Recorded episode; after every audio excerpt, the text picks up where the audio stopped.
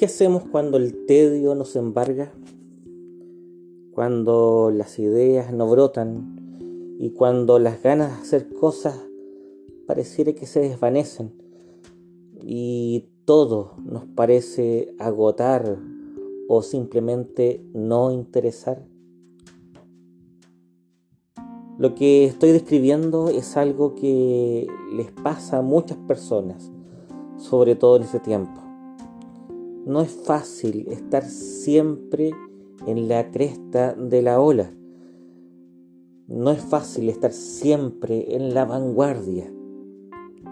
A veces uno necesita quedarse callado, quedarse sentado en la berma del camino, recobrando fuerzas.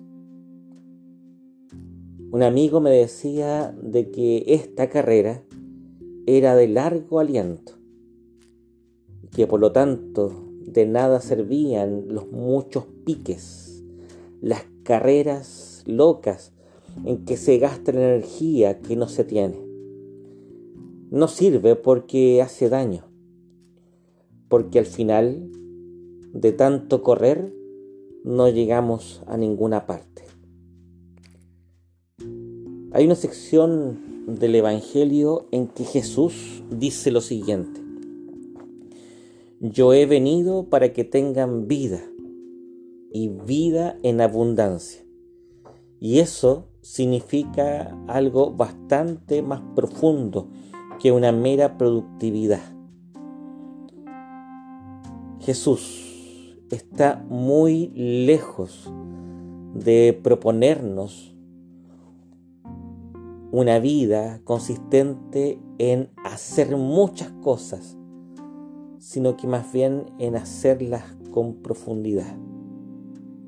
La vida abundante de Jesús no es otra cosa que una vida con sentido, con hondura. Y en ese sentido, la propuesta del reino es tremendamente revolucionaria y contracultural. Tengo la impresión de que Jesús nos invita a detenernos y a mirar profundamente todo lo que pasa. No hay otra cosa que valga más la pena que hacer las cosas lentamente, pero hacerlas bien.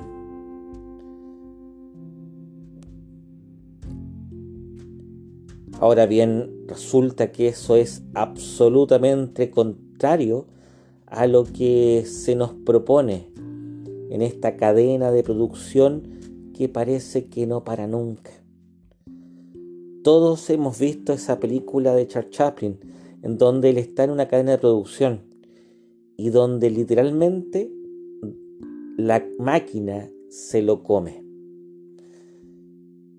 No podemos Em, ser cómplices pasivos ni activos, menos aún, de esa maquinaria. Creo que muchas veces para ser auténticamente cristiano debemos ser capaces y tener el deseo de sabotear esa máquina. Hoy día, más que nunca, tenemos el deber ético de sentarnos a la verma del camino, de respirar hondo, de detenernos, de callarnos. Es tan necesario. Eh, no entenderlo es ingrediente seguro para la enfermedad, para, como decimos habitualmente, echarnos a perder. No está bien es bueno eh, hacer las cosas a un ritmo distinto. Tristemente, esto para muchos es un imposible. No se puede bajar la marcha porque de lo contrario te reemplazan y cuando te reemplazan no se come.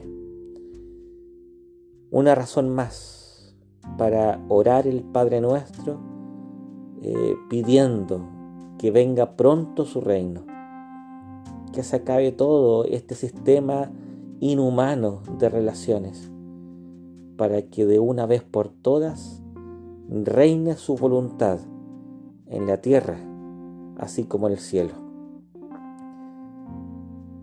Que tengamos paz, la paz auténtica que es plenitud, esa vida abundante que misteriosamente Cristo nos da, incluso cuando estamos dentro de una máquina que devora seres humanos.